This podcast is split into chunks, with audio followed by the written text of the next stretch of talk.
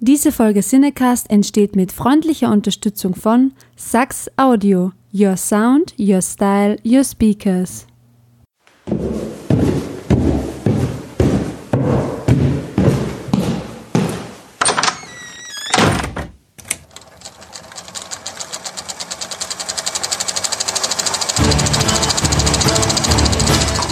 Watson, wenn man alle logischen Lösungen eines Problems eliminiert, ist die unlogische, obwohl unmöglich, unweigerlich eine neue Folge Siedecast.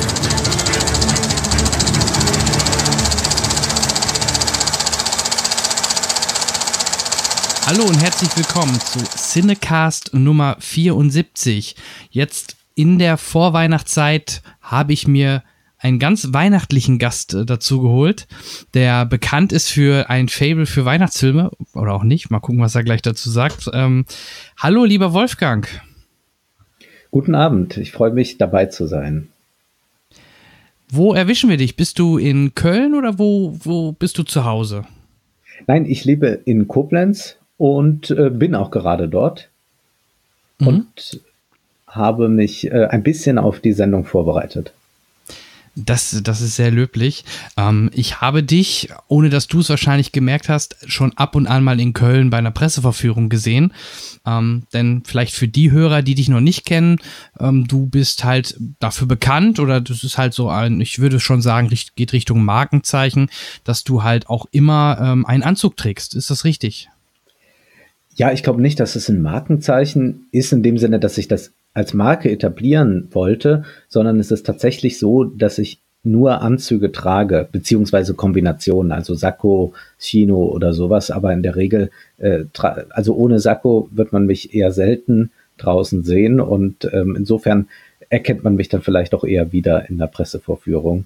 Und als ich damals die Filmanalyse angefangen habe bei YouTube, das ist ja auch einige Jahre her, und es begann alles mit einem Film, über den wir auch heute sprechen werden, da äh, war das für mich ziemlich klar, dass ich äh, natürlich auch so vor der Kamera erscheinen möchte, wie ich auch sonst rumlaufe und dass ich mich jetzt schlecht verkleiden kann in dem typischen YouTube-Look mit äh, Jeans und T-Shirt.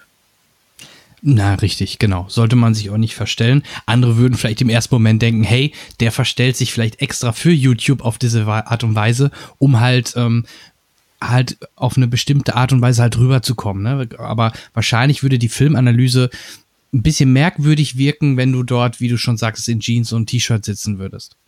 Vielleicht, ja, obwohl der Inhalt ist der Inhalt. Also ähm, ja. Aber in gewisser Weise kann man das Ganze natürlich auch umkehren und sagen, äh, von all dem vielen Inhalt lässt man sich natürlich nicht äh, ablenken äh, von äh, den wunderbaren Anzügen. So kann man es natürlich auch umdrehen. Richtig. Ich hatte auch jetzt zuletzt gesehen, du bist jetzt ein sehr enger Freund von dem Herrn Schweiger. Ja, es wurde mir diese äh, merkwürdige Ehre zuteil, dass er aufmerksam wurde auf die Filmanalyse. Ich habe ja seinen äh, letzten Film analysiert und äh, ich habe dort, glaube ich, ziemlich deutlich herausgestellt, dass dieser Film sowohl frauen- als auch schwulenfeindlich ist und ihm hat das irgendwie ja, sagen wir nicht gefallen, aber es hat ihn irgendwie dann doch dazu ermuntert, äh, dieses Video auf seiner Facebook-Seite zu posten. Und ja, äh, ich bin erstaunt, was er alles so sieht. Ja, auf jeden Fall. Gab es denn ähm, viel Feedback dadurch? Dann, das war ja im Endeffekt auch ungewollte Werbung eigentlich für dich, oder? Ja klar, also das Video ist natürlich entsprechend häufig geklickt worden. Äh, natürlich auf der Facebook-Seite von Til Schweiger, ich habe das nicht jetzt detailliert verfolgt, äh, gab es zwei Lager, also welche, die sagten, ach toll und auch interessant, dass sie mich kennengelernt haben, dass sie dieses, diesen Kanal äh, durch diesen Post entdeckt haben. Aber die meisten natürlich Til Schweiger-Fans äh, waren, sagen wir, etwas überfordert mit meiner Analyse, die ich da hingelegt habe. Ja, Wobei es ist eigentlich ja recht eindeutig. Ich habe den Film halt auch sehen müssen, weil meine Frau den unbedingt sehen wollte. Ich habe auch im Nachgang mit ihr mal darüber gesprochen und gut, im, beim, beim Schauen nehmen die meisten das gar nicht so wahr oder ignorieren das. Ich, ich kann es mir nicht anders erklären. Ich musste schon ab und an mal äh, dann rüber mal gucken, äh, rüber zu meiner Frau gucken, äh, ob die das, ob die darüber jetzt wirklich lacht, ob die das lustig findet, weil ich das zum Teil, ähnlich wie du das auch analysiert hast, schon ein bisschen sehr makaber an einigen Stellen finde und halt, wie du schon sagst, auch frauenverachtend, frauenfeindlich. Ähm, schwulenfeindlich auch, ganz genau. Das waren alles so Punkte, die mich überrascht haben, dass das heutzutage im Kino noch so, einen, noch so einen großen Anklang findet. Ich denke, das hängt schon auch mit der deutschen Tradition der Komödie zusammen. Und zwar dieser Tradition, die eben übrig geblieben ist. Also als 33 quasi die gute deutsche Komödie emigriert ist, ähm, nach Hollywood emigriert ist, dann blieb eben dieser Rest und damit meine ich dann zum Beispiel die Feuerzangenbowle und all das. Ähm, dadurch ging aber jetzt nicht nur gingen gute Autoren und gute Regisseure verloren, die dann in Hollywood Karriere machten, sondern ich glaube auch eine gewisse Art des komödiantischen Denkens ging verloren. Und ich meine damit, dass eigentlich die Komödie ja sehr eng mit der Psychoanalyse äh, korrespondiert. Das ist ja ganz erstaunlich. Das sieht man in amerikanischen Komödien, übrigens auch in diesen ganzen Vulgärkomödien von Judd Apatow oder so, dass es äh, dort ganz stark um Oedipus-Komplex, um die Rolle der Mutter geht, ähm, um das äh, Fäkale, also auch diese ganz nahe Verbindung zum Code, auch diese ständige Beschäftigung mit dem Analen jetzt in der, in den neuen Komödien. Das heißt, äh, dort finden wir sehr viel Sigmund Freud, der natürlich in äh, der Nazi-Zeit eben äh, sozusagen die äh, äh, die Persona non grata war, das war ja für die Nazis äh, in Anführungsstrichen das jüdische Denken, ja. Und ähm, das ist aber zugleich äh, ein Denken, das man unglaublich produktiv machen kann für Komödien. Und das kann man äh, tatsächlich in Hollywood beobachten, in den 30er Jahren schon und bis heute eigentlich. Und das ist eigentlich nie mehr zurückgekehrt, dieser spielerische Umgang damit, den man dann noch auf intellektuellem Niveau bei einem Woody Allen beobachten kann, aber den eben auch bis zu Hangover oder sonst was. Nicht, dass ich diese Filme jetzt da alle gut gut finde, aber es ist zumindest ein interessanter Umgang damit. Und äh, das, äh, was hier geblieben ist an der deutschen Komödie und bis heute so da ist, das ist eigentlich eine äh, Verdrängung all dessen, was zum Beispiel die Psychoanalyse hervorgebracht hat. Und dadurch entsteht, glaube ich, auch sehr schnell so etwas wie Frauenfeindlichkeit, wie Schwulenfeindlichkeit oder wie auch eine ungeheure Prüderie einfach, die aus den deutschen Komödien so spricht. Und das ist, glaube ich, äh, ganz interessant und hängt sicherlich mit der deutschen Geschichte zusammen und man kann das verfolgen, dass es da ähm, wenige Ausnahmen in der deutschen Filmgeschichte gibt. Mhm. Ja, und ich glaube, es geht auch so weiter. Jetzt kommt ja wieder von Schweighöfer. Vielleicht hast du ihn schon gesehen. Der Film äh, 100 Tage. Ähm, weiß nicht, ob der genau die gleiche Richtung einschickt. Auf jeden Fall hat man in den Trailern und in der Vorschau viel, nacktes, viel nackte Haut gesehen. Äh, ich glaube aber hauptsächlich von den beiden Hauptdarstellern. Ähm, ich habe ihn, noch nicht, ich hab ihn noch nicht okay. gesehen, aber ich freue mich natürlich unglaublich darauf. ja, auf jeden Fall, ja. Ja, der Schweighöfer ähm, hat sich da schon sein, sein Vorbild ähm, mit Til Schweiger rausgesucht, das kann man schon so sagen. Und nach seinem Wanted-Auftritt in, in der Amazon-Serie, die jetzt auch nach zwei Staffeln, äh, ich nenne es mal, abgesetzt worden ist, wobei er, glaube ich, gesagt hat, oh, er möchte wieder mehr Kino machen. Das wäre, ist wohl die Begründung, die er so genannt hat. Glaube ich aber eher schon, dass es auch an der Qualität gelegen hat, dass Amazon. Aber die Serie lief ja, äh, zumindest die erste Staffel, sehr erfolgreich äh, in aller Welt. Ja, Genau, ja, die erste Staffel, Staffel gebe ich dir recht. Ich glaube aber genau, die zweite Staffel ist so irgendwie komplett untergegangen, unter ferner Liefen. Also ich, ich habe das gar nicht groß mitbekommen, dass dann die zweite Staffel da war und ich befürchte, dass die deutlich ähm, bei den, bei den Abrufzahlen deutlich runtergegangen ist und dass, dass dann Amazon auch gesagt hat, okay, ähm, wahrscheinlich plus Schweighöfer, das Budget, dass es in der Summe zu teuer ist, um dann vielleicht eine dritte Staffel zu rechtfertigen. Oder er hat wirklich recht und er möchte einfach wirklich mehr Kino machen und er hat gesagt, gut, dann äh, höre ich erstmal mit der Serie auf. Kann natürlich auch sein. Das ist das Problem, nicht. dass es intransparent ist.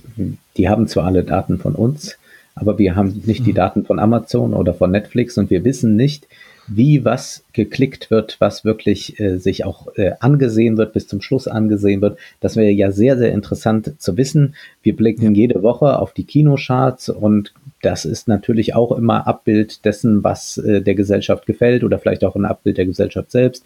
Das wäre hochinteressant, da was bei Netflix und Amazon äh, zu wissen ja, aber leider äh, erfahren wir da nichts. Äh, sicherlich aus gutem Grund äh, veröffentlichen die das nicht, allein schon was die Konkurrenz anbelangt.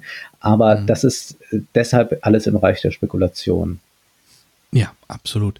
Ähm, bevor wir zu den Filmen kommen oder Serien, die wir beiden zuletzt gesehen haben, ähm, ich habe zum Beispiel auch deine Kritik sehr genossen zu Justice League. Ich weiß nicht, ob das vielleicht mittlerweile so deine Lieblingskritik ist. Also ich fand sie sehr gut. Ähm, weil eigentlich das alles aussagt, was der Film auch aussagt. Das äh, fand ich eine sehr gute Idee von, von deiner Seite aus. Ähm, mhm. Für die, die die noch nicht gesehen haben, schaut mal bei ähm, die Filmanalyse bei YouTube. Ich werde es auch noch natürlich verlinken. Äh, mal rein, lasst auch mal, wie man bei YouTube so schön sagt, lasst mal ein Abo da. Ähm, da freut sich der Wolfgang sicherlich. Ähm, findet man dich eigentlich anderweitig noch? Schreibst du eventuell auch Kolumnen oder sowas? Oder ja, man findet das wirklich Facebook. Hm? Äh, und natürlich über Twitter. Und dort findet man aber auch, was ich sonst alles so mache. Also ich halte relativ viele Vorträge oder schreibe für verschiedene Zeitungen. Also da sieht man, was ich so alles mache. Das poste ich da eigentlich immer. Mhm. Super, das äh, werde ich dann passend auch nochmal in den Show Notes und in der, auf der Webseite verlinken für die, die dort mal reinschauen möchten. Ja, Wolfgang, was haben wir denn zuletzt gesehen? Ähm, natürlich du als Gast darfst äh, vorlegen, ähm, vielleicht auch was du zuletzt im, im, Kino gesehen hast oder wenn du was anderes auf dem Herzen hast, ähm, gerne. Ich habe zuletzt diesen Thriller gesehen, nur ein kleiner Gefallen und mhm. bin überhaupt nicht begeistert von diesem Film, weil er eigentlich eine ganz äh, schöne Idee hat, aber dann in der letzten Stunde eigentlich nur noch erklärt, erklärt, erklärt und eine wirklich irrsinnige Plotkonstruktion mühsam irgendwie versucht, dem Zuschauer unterzujubeln. Also das äh, liest man selbst in den schlechtesten Agatha Christie-Romanen besser. Und das Einzige, was an diesem Film wirklich interessant ist, ist äh, sind die Outfits von äh, Blake Lively, ja, die wirklich äh, hervorragende Outfits trägt, äh, wunderbare äh, Anzüge und ähm, äh, Broschen, Krawatten und äh, Hüte. Das ist sehr interessant. Also äh, davon wünscht man sich eigentlich mehr. Das ist auch ein interessanter Typus, den sie so da vertritt, den es in Hollywood immer wieder mal gab, aber der tatsächlich sich etwas rar gemacht hat in den vergangenen Jahren. Und das war für mich äh, das Highlight, das zu sehen. Ansonsten ist der Film wirklich äh, am besten schnell zu vergessen. Ja, ähm, ist von Paul Feig, ne? Oder Paul Feige. Ja. ja. Ähm, den kennt man natürlich auch eher aus dem komödiantischen wie leider dem Ghostbusters Reboot, Brautalarm, Taffe Mädels. Das sind so die Filme, die mir spontan einfallen aus den letzten Jahren. Ähm, er ist ja, wie gesagt, eher bekannt dann halt auch auf Komödien, ähm, vielleicht auch wirklich den Fokus mit, auf Komödien mit starken Frauen, wo er es eher umdreht, siehe Ghostbusters, die Männer eher mal ein bisschen ähm, klischeehaft blöd darzustellen. Macht er das jetzt in diesem Film auch wieder? Ähm, vor allem, ich glaube, er hat ja eigentlich einen etwas ernsteren Ansatz diesmal, oder ist es auch, geht es eher in das Komödi Komödiantische? Also der Mann, der, also einer, der, der Protagonist hat sicherlich auch mehr Schwächen als die beiden Frauen, aber es ist jetzt nicht irgendwie besonders gegen den Strich gebürstet oder so. Das ist ein ganz normaler Thriller, wie man sowas auch schon oft gesehen hat. Also ich glaube nicht, dass äh, da jetzt irgendeine Agenda dahinter ist. Bei diesen Komödien war das ja was anderes, dass man auch äh, die, mhm. die Frauen äh, in anderer Weise darstellt, auch bei Brautalarm eben auch äh, den Frauen diesen Vulgärhumor zugesteht, das ist jetzt hier nicht irgendwie besonders interessant. Also da kann man nicht sagen, da lohnt sich jetzt die große Gender-Analyse oder so. Ich sag mal, das, was äh, noch Glanzmomente in diesem Film äh, bildet, das hat man aber auch schon vorher gesehen und auch besser gesehen und so. Also das würde ich auf keinen Fall in diesem Falle einmal überinterpretieren. Nein. Mhm, okay, gut, dann werde ich den meinen. Also bei uns im Kino läuft er aktuell. Ähm, ich glaube, der genau, der hat, der hat schon äh, oder der ist schon gestartet am, ähm, ich glaube jetzt vor ein paar Wochen oder so oder vor einer Woche, weiß ich gar nicht genau. Ähm, ich habe zuletzt oder einer den Film, den ich zuletzt gesehen habe, war jetzt muss ich kurz nachdenken, Operation Overlord. Ja, den habe ich auch ähm, gesehen. Den hast du auch gesehen. Da bin ich mal auch auf deine Meinung gespannt. Vielleicht hole ich kurz mal ein bisschen zu der äh, Geschichte aus, beziehungsweise ich glaube über den Film, äh, also die Story werde ich jetzt nicht im Detail erzählen. Es geht halt um, äh, ne, um, den, um die Invasion ähm, von, den, von, Eng, von England nach Deutschland im Zweiten Weltkrieg, D-Day. Ähm, und dort soll ein Einsatztrupp halt abspringen und soll ein, ein, ein Stützpunkt vorab ausschalten, damit glaube ich, damit die dann halt, ich glaube, mit den Schiffen dann äh, ohne, ich glaube, ich weiß nicht, ob es um Artillerie ging oder irgendwas sollen sie auf jeden Fall ausschalten. Das spielt auch gar nicht mehr so eine große Rolle. Die finden dann halt ein, ein, ein Labor der Deutschen und äh, dort passieren so ein paar Sachen. Ähm, geht in die Richtung über Soldat züchten, ähm, was dann vielleicht mal klappt oder auch eher nicht klappt. Es ist sehr trashig angehaucht. Was ich ganz interessant an der ganzen Geschichte finde, ähm, generell finde ich ihn optisch eigentlich ganz nett gemacht. Auch die, diese Effekte, auch diese gorigen Effekte, die, die Effekte, wo man wirklich so, ich sag mal, Zombie-artige Wesen sieht, fand ich schon sehr cool. Vor allem für das kleine Budget. Sehr gut gemacht. Ich fand interessant, dass das wieder ein Abrams-Film ist und von Bad Robot produziert ist. Und ich erinnere mich im Frühjahr, wie auf, ähm, wie in, äh, auf Netflix der letzte Cloverfield lief. Da wurde immer angekündigt, ja, im Herbst kommt schon der nächste Cloverfield. Und das sollte eigentlich ein Prequel zu der Cloverfield-Serie sein, was sie, wo sie sich aber nach, glaube ich, den ersten Screenings auf ähm, äh, Filmfestspielen dagegen entschieden haben, weil der Film wohl ja auch für sich gut steht, ohne dass er de, das Branding äh, Cloverfield benötigt. Also so habe ich jedenfalls die ganze Geschichte drumherum mitbekommen. Und ich finde alleine gerade die Antwort. dass es gar nichts hm? damit zu tun hat und dachten sie, ach Gott, was haben wir denn jetzt? Na, ja, dann, dann geben wir dem Kind einen anderen Namen.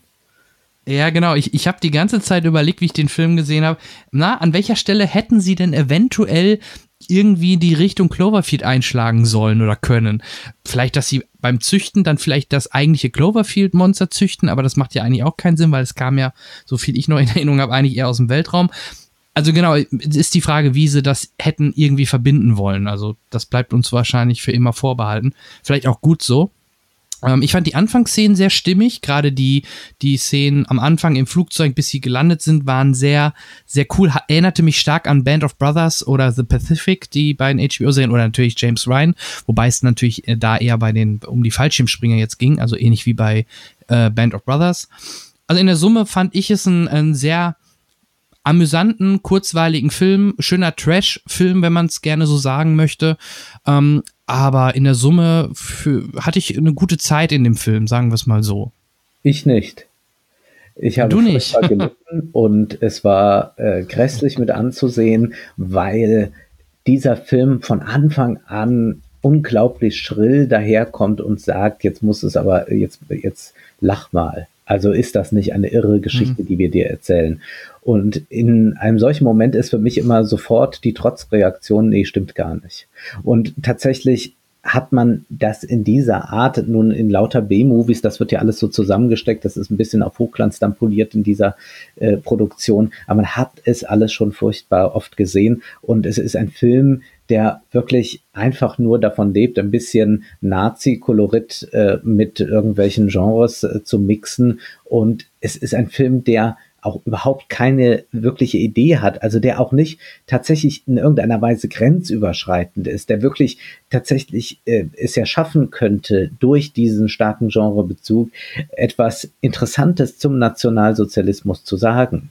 Ja, das macht dieser Film ja überhaupt nicht. Er ist einfach nur plump und ruft äh, all das Zeugs auf, was man halt kennt, also diese Nazis und all das, das geistert eben durch die Filmgeschichte und der Film greift nochmal darauf zurück. Aber es ist wirklich so ein aufdringliches Lachen hinter vorgehaltener Hand, äh, das mir einfach äh, zuwider ist, weil es mich furchtbar langweilt. Mhm. Okay, okay. Ähm, hast du denn mitbe mitbekommen, der Schauspieler Wyatt Russell, äh, wer die Eltern sind? Nein. Das ist der Sohn, also das ist der, dieser blonde äh, Hauptda einer der Hauptdarsteller. Äh, das ist der Sohn von Kurt Russell und Goldie Hawn. So, so. Ich habe nämlich beim Schauen immer ich die glaub, ganze Zeit. Ich hätte lieber Goldie Hawn in dem Film gesehen. Der Tod steht dir gut. Ja, das wäre vielleicht noch besser gewesen. Geht ja auch fast in die Richtung mit, äh, mit den Körpern, was die da so angestellt haben. Ja. Das ist jetzt okay. ja so ein interessantes, äh, so eine, oder es ist eine alte Entwicklung, aber das erlebt man jetzt häufiger, dass irgendwelche Söhne und Töchter spielen hat jetzt auch ein bisschen in Filmen mit. Was sollen sie auch sonst machen? Wahrscheinlich haben ja. sie in der Regel nichts gelernt und dann trägt der Name zumindest durch die ein oder andere Produktion. Das ist ja bei Patrick genau. Schwarzenegger genau. auch nicht anders. Ja, wobei, äh, sieht man ihn schon häufig? Er hatte jetzt einen großen Film. Aber okay. äh, dieser Film war sehr, sehr schlecht. Also, ja. Okay. Äh, habe ich, dann habe ich den, glaube ich, nicht gesehen. Also ich kann mich jedenfalls jetzt nicht dran erinnern. Ich finde dann eher ein Best, vielleicht ein Beispiel, die mittlerweile doch häufiger auftritt in Filmen. Ähm, ich bin jetzt auch kein Fan von ihr, aber sie ist halt auch prominent oder hat prominente Eltern, das ist halt Dakota Johnson, mhm. die man halt durch, ja, durch die Twilight-Filme halt besser kennengelernt hat. Ich meine, ich habe sie zuletzt auch in irgendeiner irgendeinen Film noch oder, oder im Trailer gesehen. Ich weiß nicht, auf jeden Fall macht sie weiterhin auch weiterhin Filme. Und sie hat halt äh, die Eltern Don Johnson und Melanie Griffiths, von daher ist sie halt auch ähm, an der Stelle genau in dem, kommt, passt sie genau in das gleiche Schema wie jetzt gerade der Herr Russell. Ja, wir leben in einer Vererbungsgesellschaft und da wird natürlich auch nicht nur das Vermögen vererbt, sondern auch der Ruhm. Das ist einfach so. Wird übrigens sehr ja. wenig drüber gesprochen, auch in Hollywood interessanterweise nicht. Also die haben äh, die ganze Zeit über MeToo und all das gesprochen und äh, wie schwierig es Minderheiten vor und hinter der Kamera haben und all das und dass es äh, diese patriarchalen Machtstrukturen geben, wo, äh, gibt. Worüber sie allerdings nicht gesprochen haben, ist äh, die ganzen Strukturen, die in Hollywood vererbt werden. Und das ist ein bisschen wie das Tabu in Deutschland, dass man auch hier in der Regel nicht über Erbschaften äh, spricht. Und äh, wer nur die Erbschaftssteuer ein bisschen erhöhen will, bekommt sofort von allen Ecken und Kanten einen auf den Deckel. Äh, da rufen mhm. die Leute dann Enteignung. Und es ist interessant, dass das nicht angesprochen wird. Und man würde nämlich dabei auch offenlegen können, dass es natürlich in Hollywood nicht in erster Linie darum geht, wer das größte Talent hat, wer am meisten sein Handwerk beherrscht, der wird auch der große Star, sondern es sind eben sehr viele Zufälle. Es ist natürlich die Besetzungscouch, aber es ist auch der äh, gute alte Name, der noch ein paar Generationen weiter trägt, äh, wenn man dann nicht äh, zugleich noch ein paar andere Dinge anstellt, was ja diese äh, Kinder von Stars auch oft tun. Aber das ist äh, ganz interessant, dass über diesen Aspekt in Hollywood nicht äh, gesprochen wird, weil dann wäre es ein bisschen unbequem und so applaudiert man ein bisschen Meryl Streep und allen tut das gut, ja. Ja, kann ich, kann ich nachvollziehen, ja. Ähm, dann gibt es eine Fortsetzung, da würde ich mich, würde mich nur interessieren, ich habe nämlich noch nicht gesehen, ähm, oder es gibt generell momentan ja in Hollywood einen kleinen Trend, der jetzt scheinbar ein bisschen mehr wird. Ich weiß gar nicht, wie das Genre heißt. Das, äh, ich meine solche Filme, die nur auf dem Desktop oder auf dem Handy spielen, wie zuletzt der, der Film mit John, äh, John Show. Mhm. Ähm, ich komme auch gerade auf den Namen nicht. Weißt du, was ich meine? Wo sie ja, diesen Kriminalfall. Äh, Dark Web äh, Teil 2 im Prinzip. Äh, den habe ich genau, aber auch noch Unknown User 2. Ich bin aber, äh, ja, genau. Ja. Ich bin, bin aber ganz gespannt, was das sein wird. Ja. Also, ich finde, das ist äh, auf jeden Fall aus einem medienwissenschaftlichen Gesichtspunkt immer ganz interessant, sich anzusehen, ob die Filme dann mhm. wirklich so geglückt sind, ob sie tatsächlich etwas hinzufügen zu dem Diskurs, der ohnehin schon da ist. Das wage ich zu bezweifeln und ich kenne da eine Reihe, die aus vier Filmen besteht und über die wir heute sprechen, die das eigentlich alles schon verhandelt. Ja, genau, da kommen wir gleich zu. Einen letzten Punkt möchte ich noch gerne von dir hören, weil da ich, vielleicht hast du schon eine Kritik dazu äh, online, ich habe es nicht gesehen. Ähm, ich möchte ganz kurz über das Verbrechen von Grindelwald sprechen, nämlich über das neueste Harry Potter Spin-off. Ich, ähm, vielleicht Hintergrund, ich mag eigentlich, also ich bin, ich habe die Bücher nicht gelesen von Harry Potter, habe aber die Filme alle gesehen und fand die zunehmend schlechter. Also vor allem seitdem David Yates die Regie übernommen hatte, fand ich das immer so ein Einheitsbrei und ich fand, er konnte das nie richtig gut für mich jedenfalls rüberbringen und das fand ich jetzt auch bei den Tierwesen 1 es plätscherte so vor sich hin und jetzt beim zweiten Teil haben sie für meines Erachtens leider nicht daraus gelernt und den Film eigentlich sogar, der, der ist sogar noch einen Ticken schwächer als der erste, wo ich eigentlich gehofft hatte, dass sie die Kurve kriegen und den Film interessanter, ähm, also einen interessanteren Film äh, machen können, weil ich die Stärken in dem Film finde ich halt äh, ist, ist theoretisch Dumbledore, der aber leider viel zu viel viel zu wenig auftaucht. Ähm, ich finde die Szene in Hogwarts ganz nett, aber ich finde Hogwarts wirkt heutzutage oder generell auch die Effekte zum Teil wirken halt alle irgendwie so aus der Konserve und kommen nicht mehr so natürlich und so so urig sympathisch rüber wie wie in den äh, Harry Potter Teilen. Und ja, da würde mich mal interessieren, ähm, ob du da eine Meinung zu hast, vor allem generell vielleicht zu Harry Potter, aber gerade jetzt auch zu der neuesten Fortsetzung zu den fantastischen Tierwesen. Ich kann da gar keine Meinung abgeben, weil ich äh, die fantastischen Tierwesen Teil 2 nicht gesehen habe. Ich habe den ersten Teil gesehen und fand den unglaublich langweilig und tröge und auch in einer Ästhetik in diesem merkwürdigen Grau und da ist so ein Filter drüber gelegt und äh, das soll dann den ganzen Film übertragen, dass ich das wirklich nicht ausgehalten habe und es auch mhm. wirklich lächerlich finde, äh, da so ein dünnes Handlungsfältchen auszuwalzen äh, zu, weiß ich nicht, wie viele Filme da geplant sind, dass mich das nicht weiter interessiert hat und dass ich mir wirklich diesen zweiten Teil mal geschenkt habe, weil ich dazu keine Analyse machen wollte, musste und auch sonst nicht irgendwie angefragt wurde, dazu was zu machen. Ich war also dankbar, das nicht sehen zu müssen. Ansonsten ist die Harry Potter-Reihe auch nicht das, was ich mir freiwillig nochmal ansehen würde. Ich glaube aber, mhm. dass sie natürlich sehr prägend ist und dass sie ja sehr demokratisch ist, sagen wir so. Also sie ist äh, also in, mhm. in einem langweiligen Sinne demokratisch und Demokratie ist auch langweilig. Das ist aber oft äh, äh, ganz gut, dass sie langweilig ist. Ja, es sind halt zähe Prozesse, bis man zu irgendetwas kommt. Und so ist es auch ein bisschen bei Harry Potter. Äh, warum sage ich das? Ist das demokratisch? Nämlich insofern, weil Harry Potter natürlich am Ende den Zauberstab nicht annimmt. Also er nimmt das Zepter nicht an. Er will nicht der Herrscher, also der König oder gar der Diktator oder sonst irgendetwas werden, sondern er baut eigentlich darauf, dass er zwar Harry Potter bleibt, aber dass er nicht die Macht auf seiner Person, äh, in seiner Person ganz vereint. Das ist konstitutionelle Monarchie, das ist natürlich Großbritannien. Insofern will diese Harry Potter-Reihe zunächst einmal nichts Böses. Man kann natürlich nur über einzelne Figuren sprechen, auch wie da äh, gewisse Bankerfiguren auftauchen. Ähm, da ist es ja nicht mhm. schwer, auch äh, antisemitische Stereotypen wiederzufinden und so. Aber äh, lassen wir das mal kurz weg und schauen mal sozusagen auf diesen großen Erzählbogen. Dann ist das halt eine Coming-of-Age-Geschichte, die äh, am Ende in, äh, in der Normalität ankommt, nach viel Zauberei. Das ist in Ordnung, aber das hat mich wirklich nie besonders fasziniert. Ich habe die zwei zwei ersten Bücher gelesen und musste aber feststellen, dass mich das äh, stilistisch überhaupt nicht interessiert, was da eigentlich passiert. Und insofern habe ich mir dann auch nur die Filme noch angeguckt, der Vollständigkeit halber und gut ist. Ähm, nur damit ich es einmal gehört habe, äh, weil das war gerade in den Anfang der 2000er ja immer so, ich sag mal, der Zweikampf auch an den Kinokassen, Harry Potter oder Herr der Ringe. Ähm, bist du dann eher ein Freund von Herr der Ringe oder Fantasy generell nee, gar weniger? Nicht. Also Herr der Ringe, da nicht. Bin ich auch, also ich äh, schlafe nie im Kino ein. Ich bin tatsächlich beim dritten Herr der Ringe Teil einmal eingeschlafen, aber ganz bewusst. Also ich saß dort mit Freunden und kam nicht weg. Ja, ich wusste nicht wohin. Ich musste mit denen also da sitzen weil die auch gefahren sind und so. Also ich kam, äh, ich konnte, ich konnte nicht fliehen. Und ich saß in diesem Saal und es war schön warm und ich habe dann irgendwann beschlossen, es ist doch ganz günstig, jetzt vielleicht äh, eine Dreiviertelstunde zu schlafen. Dann hat man nachher mehr Kraft, um was gegen den Film sagen zu können. Und das kann man ja mitunter. Man, man macht 45 Minuten die Augen zu, macht sie wieder auf und alle Figuren stehen noch an derselben Stelle. ja, sehr schön. Insofern reizt mich äh, Herr der Ringe auch nicht besonders. Nur gegen ein verdammt hohes Honorar würde ich sie mir nochmal ansehen.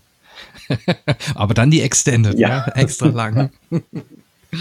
Ja, sehr schön. Okay, ähm, da, ich glaube, von den Filmen, wo, wo wir jetzt so langsam in die Richtung gehen, gibt's glaube ich, meines Wissens keine Extended Versions, aber äh, es ist schon eine kleine Reihe geworden mittlerweile. Ähm, der letzte Teil ist auch schon ein bisschen her und ich freue mich, ähm, dass du selber von dir aus gesagt hast, hey, lass uns doch mal darüber reden, ähm, weil im Cinecast ist es noch nicht wirklich groß aufgetaucht. Ich kann mich jedenfalls nicht dran erinnern, obwohl ich halt ähnlich, glaube ich, wie du, äh, ein großer Freund dieser Reihe bin. Und wo es dann auch mittlerweile auch eine Serie zu gab, da sprechen wir sicher gleich auch noch mal kurz drüber. Okay, genau. Und auch da steht wohl eine dritte Staffel in den Startlöchern, nur sie wurde von Weinstein produziert und deswegen gibt es da momentan noch irgendwelche Querelen im Hintergrund, bis die dritte Staffel eventuell released wird. Aber worüber sprechen wir eigentlich? Und wir fangen, denke ich, ganz vorne an. Wir sprechen natürlich ähm, über die Reihe Scream oder der erste Teil hieß sogar, glaube ich, als Untertitel Schrei, ja. damit man als Deutscher auch weiß, was denn Scream bedeutet. Und ähm, ja, ich würde dir gerne den Vortritt lassen. Ähm, wie bist du zu Scream gekommen oder wann hast du Scream, in welchem Alter hast du Scream zum ersten Mal gesehen? Hast du es sogar im Kino gesehen? Ich weiß gar nicht, der lief 96, ja. Ich nee, weiß, also da kann deinem Alter gefragt, aber da äh, also Kleinkinder lässt man ja in der Regel noch nicht äh, solche Filme gucken.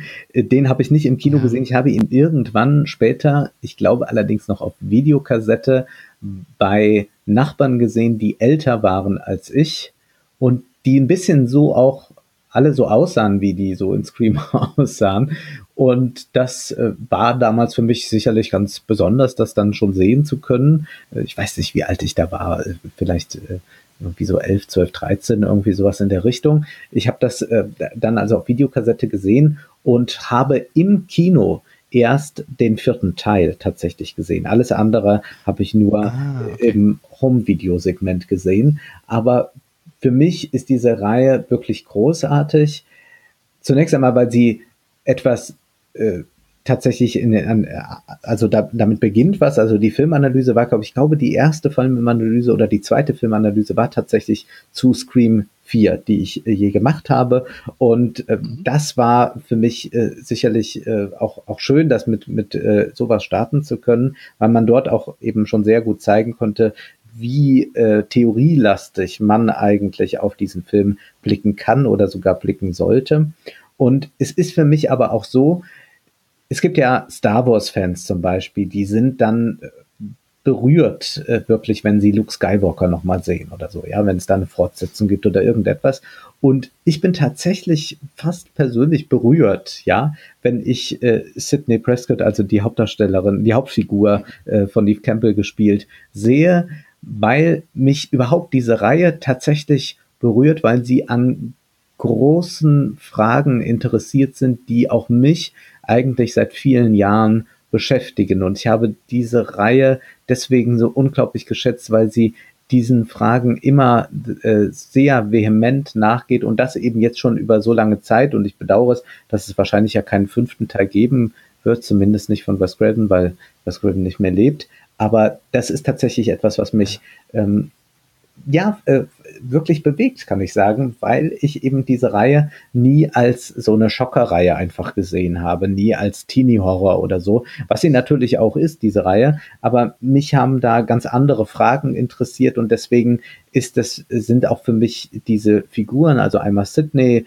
Dewey und äh, Gail, also die, die Reporterin und der, ähm, der, der Sheriff, das sind für mich äh, diese drei eigentlich ganz große Figuren, die da aus den 90er Jahren bis heute äh, präsent sind, die durch vier Filme durchgehen und äh, die nicht nur äh, viel Trash da erlebt haben auf der Leinwand äh, zusammen, sondern das sind wirklich Figuren, die eigentlich äh, große Fragen stellen äh, zu dem, wo wir uns da heute befinden.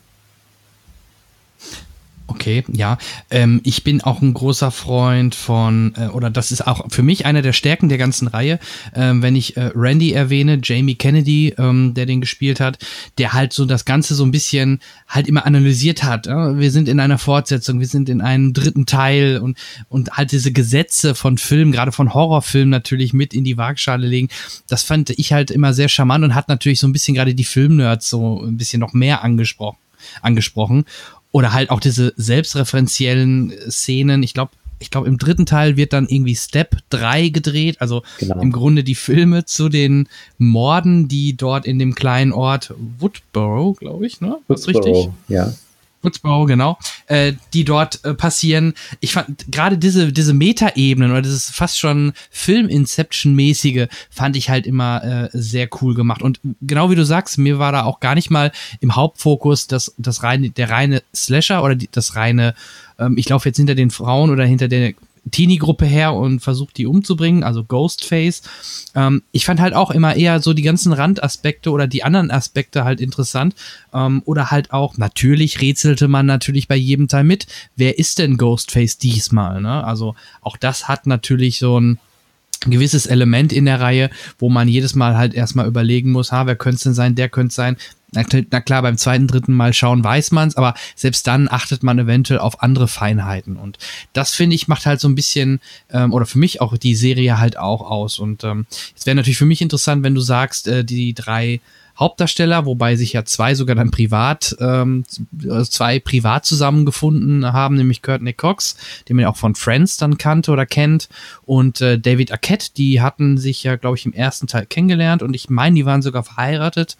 Ähm, ganz genau weiß ich nicht, aber ich meine, die waren sogar verheiratet und das war natürlich ähm, auch immer so eine Beziehung in den Filmen zwischen den beiden und ähm, Neve Campbell natürlich, ähm, das Mädchen, das dann halt diese ganzen Sachen miterlebt hat. Das wird übrigens in der Serie auch, also nicht Neve Campbell, aber auch in der Serie wird das halt ähnlich aufgebaut. Also man könnte die Serie so als leichtes Reboot sehen, auch mit einer äh, jungen Darstellerin, die halt ein ähnliche, ne, ein ähnliches Leben oder eine ähnliche Tragödie erlebt wie Neve Campbell. Mhm. Was? Aber erzähl mal ein bisschen gerne auch von, ähm, was, was du genau explizit jetzt meinst, ähm, wo du, äh, was für Stärken du gesehen hast, gerade in diesem Dreigespann. Also dieses Dreigespann, man muss vielleicht ein bisschen mehr ausholen. Also es stimmt, dieser Film arbeitet ganz stark mit Referenzen. Das ist ja sehr typisch für den 90er Jahre Film. Also das finden wir ja auch zum Beispiel schon bei Reservoir Dogs von Tarantino und bei den vielen nachfolgenden Filmen von Tarantino. Und wir können jetzt zig Filme nennen, die permanent mit Referenzen aus der Filmgeschichte oder sonstigen Popkultur arbeiten. Ich glaube aber, dass Scream tatsächlich noch einen Schritt weiter geht. Und wir müssen bedenken, das Ganze ist also in den 90er Jahren nach 89, nach dem Fall der Mauer. Also eigentlich dann, wenn der amerikanische Politologe Francis Fukuyama sagt, wir befinden uns jetzt am Ende der Geschichte. Der Westen hat gesiegt, es gibt keine Alternativerzählung mehr und jetzt äh, bereiten wir eigentlich nur das, wir was wir haben, immer wieder auf. Das kann ein bisschen langweilig werden, sagt er ja auch am Ende seines berühmten Essays zum Ende der Geschichte, aber so ist es nun mal. Und tatsächlich geht der Film erstmal auf diese These natürlich ein. Er sagt, da kann gar nichts Neues passieren und deswegen gibt's diese Referenzen. Also er sagt, äh, das war schon an Halloween so, das war am Freitag der 13. so, das ist Freddy Krueger und so weiter. Und die Figuren wissen auch darum, dass sie sich im Prinzip in diesem Endstadium befinden und sie lassen jetzt nur noch diese Referenzen spielen, arrangieren sie neu. Das ist quasi ein Remix, das ist Samplen, das ist auch all das, was man aus der Musik, aus der DJ-Szene kennt. Und man muss aber auch bedenken, wir haben immer diese Frage, was ist Realität, was ist Fiktion? Das durchzieht ja eigentlich diese ganze Reihe. Und die Antwort ist sehr fatal. Sie ist nämlich nicht in klassischem Sinne kulturkritisch, wie man das vielleicht noch bei einem Günther Anders oder bei einem äh, Theodor W. Adorno finden konnte. Also, dass man sagt, es gibt so eine Scheinwelt, die aus der, aus Hollywood zum Beispiel produziert wird und dahinter liegt die reale Welt, zu der müssen wir irgendwie zurück, so wie man äh, beispielsweise äh, in, äh, in äh, na, wie heißt der Film mit Jim Carrey, wo er ausbricht? Äh, äh, ähm, äh, Truman, Truman Show. Show. genau, dass es sowas gibt. Ähm, da gibt es sozusagen das, äh, am Horizont gibt es ein Loch und da können wir aussteigen. Und die Frage ist aber eben bei Scream, gibt es das überhaupt? Gibt es überhaupt diese Unterscheidung noch? Ist die überhaupt noch statthaft? Oder stimmt das, was Jean Baudrillard, ein französischer Theoretiker, in den 70er Jahren schon gesagt hat, in seinem Buch Agonie des Realen, dass es alles nur noch Simulation ist. Wir haben die Realität verloren. Wir befinden uns quasi in einer Simulationsschleife, in einer Hyperrealität, wenn man so will. Also Film ist quasi wirklicher als die Wirklichkeit. Und es gibt keine realen Ereignisse mehr. Baudrillard ging so weit zu sagen, damals, Anfang der 90er, äh, er hat damals gemeint, der Golfkrieg hat nicht stattgefunden. Und er ließ sich auch nicht äh, davon abbringen, wenn irgendjemand gesagt hat, ja, ich habe im Golfkrieg äh, gekämpft, dann würde er sagen, das äh, heißt ja gar nichts. Was er damit sagen wollte, war natürlich nicht äh, ähm, irgendwelche Fakten zu leugnen, sondern es ging ihm vielmehr darum zu sagen, das ist eigentlich nur noch ein medial vermittelter Krieg, äh, das ist eigentlich nur noch ein großer Informations- und Bilderkrieg und wir haben jeden Bezug zum Realen verloren. Und es gibt noch so etwas wie ähm, eine Simulation, die nur dazu da ist, um zu verdecken, dass es eigentlich eine viel größere Simulation gibt. Zum Beispiel bei Disneyland, wir gehen in Disneyland, sehen, ah, das ist eine simulierte Welt und wir verlassen Disneyland und glauben, wir sind eine Realität und da sagt äh, Jean Baudrillard, das ist eigentlich das viel größere Disneyland. Und das ist das Grundthema ah, dieser, dieser Scream-Reihe eigentlich zu sagen, wenn also es ist ja erstaunlich, es gibt da äh, einen bestialischen Mord und alle re reagieren in diesem Ort Woodsboro schon darauf, außer, außer die drei jetzt, äh, also außer Sydney.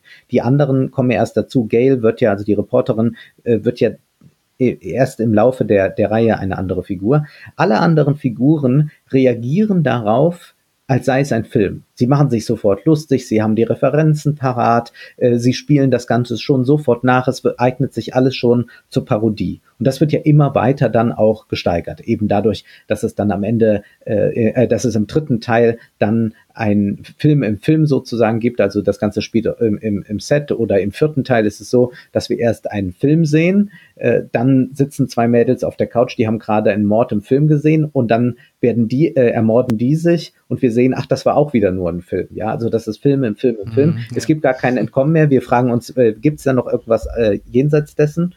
Und Sydney und Dewey und später dann noch Gail sind in meinen Augen so etwas, und Sydney ganz besonders so etwas wie tragische Figuren. Und die Tragödie ist etwas, was tatsächlich noch aus einer Zeit ist, wo wir sozusagen noch die Verbindung zum Realen hatten, wo wir auch noch so etwas wie Schicksal und sowas kannten, wo noch nicht alles Spiel mit Referenzen und Signifikanten war.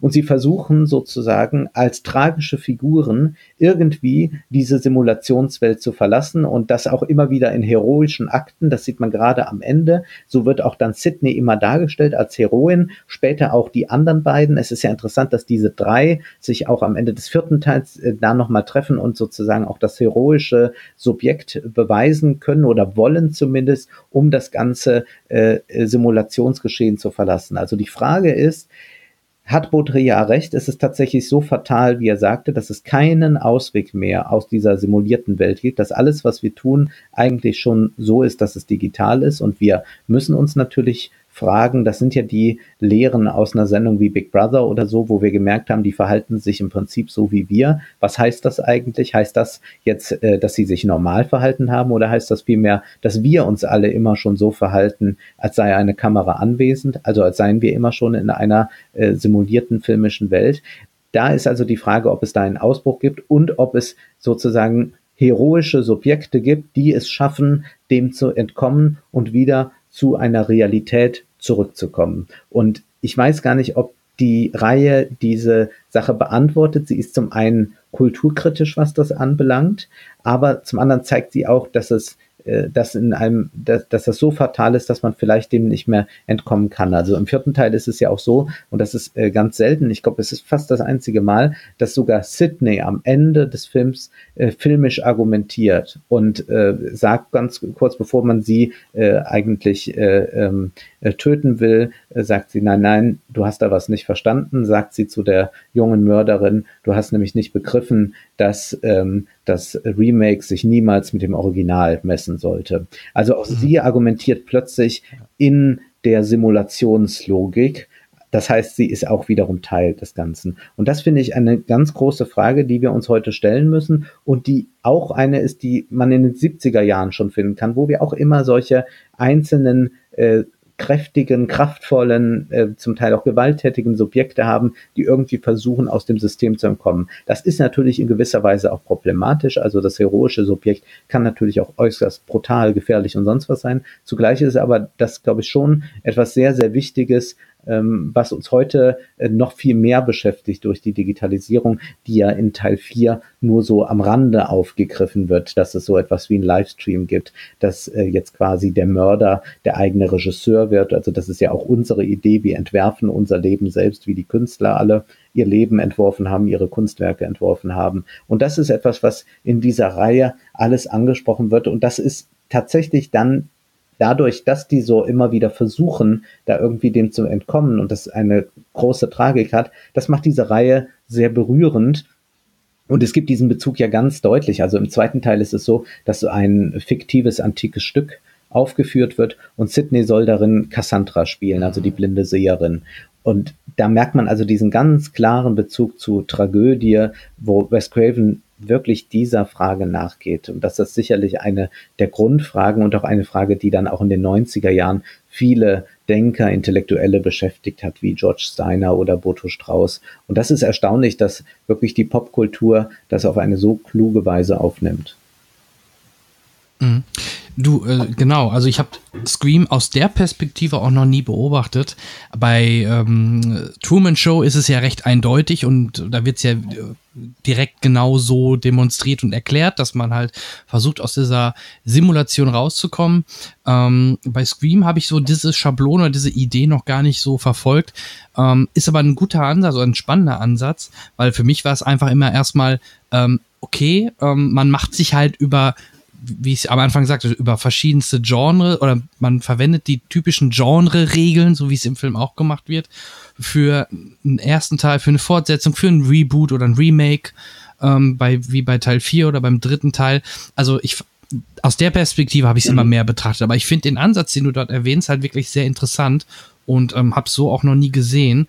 Und eigentlich wenn man das so jetzt weiter sich mal ähm, überlegt, eigentlich kommt sie ja oder kommen die da ja nie raus aus dieser, wie du sie nennst, oder wie, diese Simulation. Also es, es ist ja nicht so, dass sie da irgendwie rausbricht. Nee, es ist ne? dieser also, Wunsch, also sie kehren im vierten Teil ja. Äh, kehrt Sydney nach Woodsboro zurück. Sie hat selbst ein Buch geschrieben, also das ist natürlich auch immer, zum einen fiktionalisiert man sich damit, zum anderen ist es auch der Wunsch, dadurch frei zu werden. Aber tatsächlich holt sie das alles wieder ein. Sie äh, schaut um sich herum und sie ist, ähm, erkennt sich in jungen anderen wieder. Es gibt eine ganz tolle Szene, äh, wo sie äh, im Nachbarhaus steht, wo gerade auf der anderen Seite wird ein Mädchen ermordet. Also da ist wieder diese, die, dieser Maskenmensch, äh, der dort mit dem Messer äh, durch die Gegend rennt und sie schaut durch das Fenster und das Fenster ist natürlich nichts anderes als ein Bildschirm. Ja, das ist etwas, was schon jemand wie Willem Flüsser sagen würde, wenn wir mit dem Auto fahren und aus der Windschutzscheibe schauen, dann ist das wie Kino. Und sie schaut quasi auch da in einen Film hinein.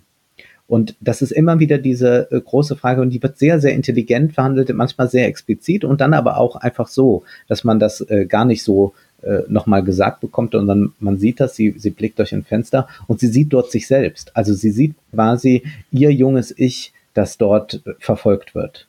Und insofern kann man sagen, wird sie, äh, also können die sich nicht so einfach befreien. Und das ist tatsächlich auch eine Frage, die ja Jean Baudrillard umgetrieben hat, ähm, schon in seinem Buch Der symbolische Tausch und der Tod. Also die Frage, ob ähm, der Tod als Ereignis tatsächlich diese Simulation unterbrechen kann, ob das etwas anderes ist. Baudrillard hat ja dann noch Texte über den Terrorismus geschrieben. Ein Buch heißt äh, Der Geist des Terrorismus, wo er sich fragt, ob ähm, dieser islamistische Terrorismus zum Beispiel ähm, jetzt wirklich ein Ereignis ist, das diese Simulation unterbricht, oder ob das auch wieder so nur Teil der Simulation ist, dass es auch nur wie ein aufgeführter Film zu betrachten ist. Also dass es auch wieder hyperreal ist, wenn zum Beispiel das World Trade Center zusammenbricht, dass es äh, zugleich eben diese ganz starke filmische Komponente hat. Also ob sozusagen der Terrorismus nur die dunkle Seite ist dieser simulierten Welt, aber dass es nicht das radikal andere ist. Das hat er sich immer wieder gefragt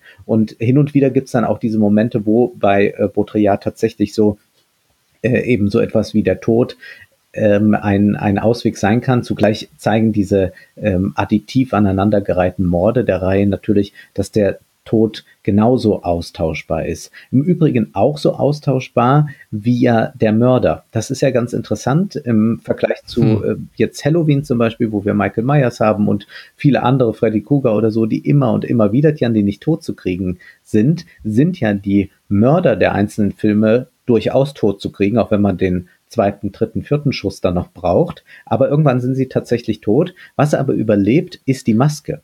Das heißt, es überlebt das Zeichen. Und das Zeichen flottiert frei herum. Das würde Baudrillard sicherlich auch so sehen. Das flottiert frei herum, weil es nicht mehr an einen gewissen Inhalt gebunden ist. Das ist so ein bisschen, wie man das mit der Mode vielleicht sehen kann. Ja, also die Mode, ähm, also die zerrissene Jeans oder die Lederjacke oder irgendwelche äh, Stiefel, die sind nicht mehr äh, politisch aufgeladen und damit immer damit assoziiert, sondern auch der äh, Manager eines großen DAX-Konzerns kann in Jeans auftreten, äh, die stonewashed sind und all das. Das heißt, dieses Zeichen ist nicht mehr an einen konkreten Inhalt gebunden. Und genauso ist es auch mit der Maske, die ist nicht mehr an eine konkrete Person gebunden. Und da das nicht so ist, können sie äh, quasi auch nicht äh, den, den äh, Mörder, den Täter äh, ein für alle Mal loswerden, weil das Zeichen immer und immer wiederkehrt. Genau, und das ist ja auch wirklich in die Popkultur eingeschlagen. Also ich sehe heute, heute immer noch Autos, wo auf den Beifahrer sitzen oder so diese Ghostface-Maske dranhängt. Ach, tatsächlich, ähm, ja? Also, ja, da zucke ich immer, das ist das Schlimme, ich zuck da wirklich kurz zusammen, weil ich in dem Moment natürlich damit nicht rechne und dann plötzlich dieses Ghostface-Gesicht sehe, was ja übrigens auch so ähm, Anleihen hat von äh, dem äh, Gemälde Der Schrei, ne? Das war wohl, ja. wohl glaube ich, wie ich das damals gelesen habe, halt der, der Ursprung der Maske, ne? Und ähm, ja, also du siehst es halt immer noch. Und äh, auch bei der Serie, da haben sie es ein bisschen versucht abzuändern. Für die dritte Staffel soll wieder das klassische Design verwendet werden. Aber gut, aber auch die Abänderung war jetzt nicht so extrem. Aber man hat trotzdem weiterhin dieses weiße, starre Gesicht, diesen Schreiblick äh, mit dem Schwarz zusammen, ne? komplett in Schwarz gehüllt, schwarze Robe, schwarzer Mantel, beziehungsweise Robe. Ähm, und ja, wie du schon sagtest, das ist natürlich super austauschbar, natürlich für eine Reihe, die du aufbauen willst. Du kannst den Mörder am Ende quasi sterben lassen und kannst trotzdem in einer Fortsetzung wieder in Anführungsstrichen den gleichen Bösewicht, ähm, nämlich Ghostface, ähm, losschicken. Und dann halt, dass da jemand anderes drunter steckt. Und du hast immer wieder andere Variationen, das Ganze zu verpacken andere Variationen, ähm, wie das Ganze aufgelöst wird, wer denn der Mörder ist. Es gab ja auch immer wieder die Gerüchte, ja, irgendwann wird äh, Sidney selbst äh, Ghostface sein. Das wird auch in der Serie nochmal mit der Hauptdarstellerin so ein bisschen mhm. äh, versucht zu machen, dass sie vielleicht wirklich in, in Wirklichkeit die Mörderin ist. Ich glaube auch, ich habe es jetzt nicht die letzte Zeit, ähm, ich habe, muss ich gestehen, ich habe es jetzt nicht in den letzten Wochen gesehen, ist schon ein Jahr ungefähr wieder her, dass ich die Reihe gesehen habe. Aber ich meine doch auch, in einem Teil wird doch auch sogar so ein bisschen Richtung ähm, Sydney immer wieder mal tendiert, ja, sie ist das vielleicht wirklich oder sie ist das Problem, ne? wenn ich das noch richtig ja, in Erinnerung habe. Andeutungen, aber das wird nicht, also ich hätte auch erwartet tatsächlich, weil das auch ein bisschen so diese Genre-Logik ist, dass man das Ganze dann umkehrt. Aber das ist ausgeblieben. Ja. Vielleicht wäre das in einem fünften Teil dann mal. Und es ist durchaus denkbar. Also in der Logik würde das tatsächlich funktionieren, äh, dass sie auch äh, zur Mörderin wird, dass sie sich diese Maske aufsetzt das ist ja tatsächlich auch, dass äh, es immer wieder dieses Spiel gibt, wer jetzt gerade diese Maske mal aufsetzt, um äh, dies oder das zu machen, um jemanden zu erschrecken, auch einfach nur. Das heißt, man sieht auch, dass diese Maske auch überall ja präsent ist. Man kann sie kaufen. Also das meine ich mit, mit einem flottierenden Zeichen, dass sie nicht mehr auf mhm. einen festgelegt ist, sondern auch wir können uns, und das ist natürlich ein schönes Beispiel mit den Autos, auch wir können uns äh, jederzeit diese Maske zulegen und sie äh, verweist auf keine tiefere Bedeutung. Und das ist vielleicht auch so ein entscheidender Satz, der im dritten Teil fällt. Popkultur ist die Politik des 21. Jahrhunderts. Und wenn wir uns mal anschauen, gerade die Netzkultur und Netzpolitik, die wir da so erleben, gerade diese ganze Meme-Kultur, da erleben wir ja etwas ganz Ähnliches. Also dort haben wir auch Memes, die immer wieder neu mit Inhalt aufgeladen werden. Also es gab ja jetzt kürzlich, ist bei Twitter und sonst wo dieses äh, Foto real, äh, viral gegangen. Äh, da ist so ein Mädchen auf einer, äh, zu sehen und, und ein Junge äh, äh, bedrängt sie so und quatscht ihr da irgendwas ins Ohr. Äh, das Bild hast du wahrscheinlich auch gesehen. Und äh, das wurde dann immer wieder neu arrangiert. Also was sagt er ihr? Äh, sagt er jetzt ihr, also ich erkläre dir jetzt mal, wie du, in welcher Reihenfolge du die Star Wars Filme sehen sollst. Oder ich erkläre dir jetzt mal, warum die AfD eigentlich eine tolle Partei ist. Oder umgekehrt, ich erkläre dir jetzt mal, warum Robert Habeck der Beste ist. Also es ist alles möglich. Und das Bild funktioniert immer damit. Es ist ganz egal, was man sozusagen den äh, jungen Mann dem der jungen Frau ins Ohr quatschen lässt. Und das ist quasi diese Meme-Kultur und so funktioniert auch diese Maske. Insofern ist äh, das, ohne dass es so ganz viel schon ins Digitale hineingeht, ist das eigentlich schon äh, Proto-Digitalität in den 90er Jahren, die wir da beobachten können. Und das macht diese Serie sicherlich auch so genial. Und ich glaube auch, dass hier man nicht sagen kann, na, das ist dem Regisseur so unterlaufen, sondern ich glaube, dass Wes Craven tatsächlich ein sehr, sehr gutes Gespür hatte dafür und dass äh, gerade auch diese äh, Selbstaussagen von Figuren zur Referenzialität des Films oder so, dass man da sehen kann, dass das ungeheuer durchdacht ist. Es war ja auch als Trilogie anfangs gleich angelegt, also es sollte nicht einfach irgendein Schocker sein, den man dann beliebig fortsetzt. Und das sieht man, dass diese vier Teile keineswegs beliebig sind, wenngleich ich sagen würde, der dritte ist sicherlich nicht der stärkste, weil das dann mit diesem Filmset ähm, nur bedingt spannend einfach ist. Aber ich glaube, das ist eher so eine klassische mhm. handwerkliche Sache. Da hätte man mehr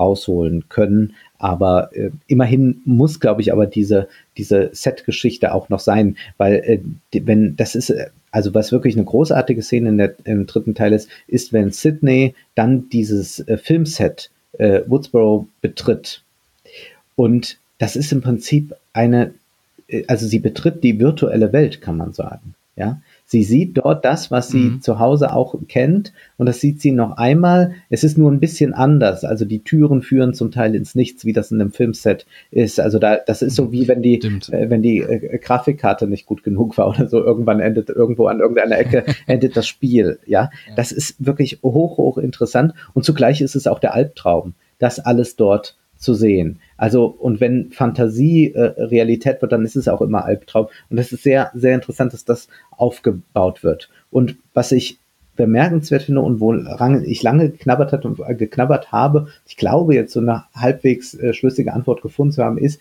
warum im dritten Teil die Mutter so eine ganz große Rolle spielt, aber auch schon im ersten Teil präsent ist. Also dass Sidneys Mutter ja so eine, äh, ein Leben geführt hat, das nicht ganz so war, wie die Tochter immer dachte, sondern sie hatte wohl Affären und äh, da ist so einiges in der Vergangenheit passiert. Und diese Mutter sucht ja. sie ja quasi in ihren Träumen und in ihren, in ihren Ängsten wieder heim im dritten Teil. Und für mich war das erstmal abgedroschen und ich dachte, mein Gott, das kennt man ja wirklich jetzt aus B-Movies. Äh, warum muss man das jetzt hier aufgreifen? Hätte man nicht was Intelligenteres machen können? Also mich hat es regelrecht gestört. Aber ich habe jetzt äh, drüber nachgedacht und glaube, es ist doch nicht so dumm. Okay, ähm, ja, also wird ja häufig die Mutterfigur verwendet, ne? Bei ja. Mike Myers war es im ersten Teil vor allem Stimmt. auch. Ähm, generell die Mutterfigur. Es gab einen Film, der heißt Mother. Also eine Mutter ist ja generell für jeden Menschen sehr, sehr wichtig und ist ein zentraler Punkt im, im, im Leben. Vielleicht ist es natürlich dadurch halt auch bedingt, dass sie sich so entschieden haben. Oder hast du eine andere Erklärung? Oder wie hast du es dir selbst Also ich glaube auch, was du sagst, dass es so eine, eine Genre, einen Genregrund hat. Also bei Psycho natürlich haben wir die Mutter.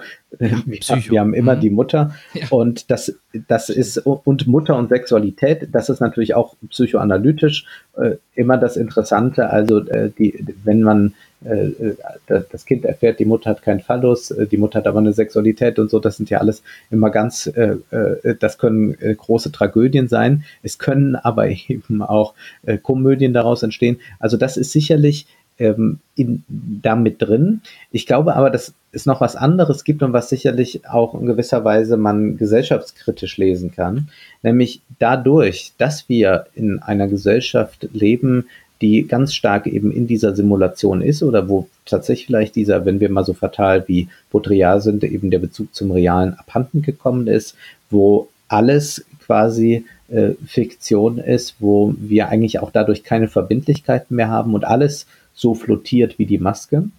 Da gibt es wieder zugleich natürlich die Sehnsucht nach so etwas wie fester Identität, nach Blutsbande, das äh, sogar dieses Wort fällt einmal im vierten Teil.